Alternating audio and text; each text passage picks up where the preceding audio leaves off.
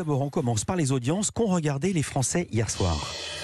TF1 et France 3 au coude à coude. d'un TF1 avec Colanta, 4,2 millions de téléspectateurs, soit 19% du public pour le lancement de cette 24e saison. Juste à côté, juste derrière hein, France 3, même euh, avec Crime Parfait, 4,1 millions de téléspectateurs, soit 19,2% euh, de part d'audience pour la série policière portée par Isabelle Gélinas. Enfin, France 2 clôture ce podium avec Apocalypse, le crépuscule d'Hitler, 2,4 millions de téléspectateurs et 10,7% de part d'audience pour la série documentaire de Daniel Costel et Isabelle Clark que vous receviez hier, hein, ici même, cher Philippe, dans ce studio d'Europe 1.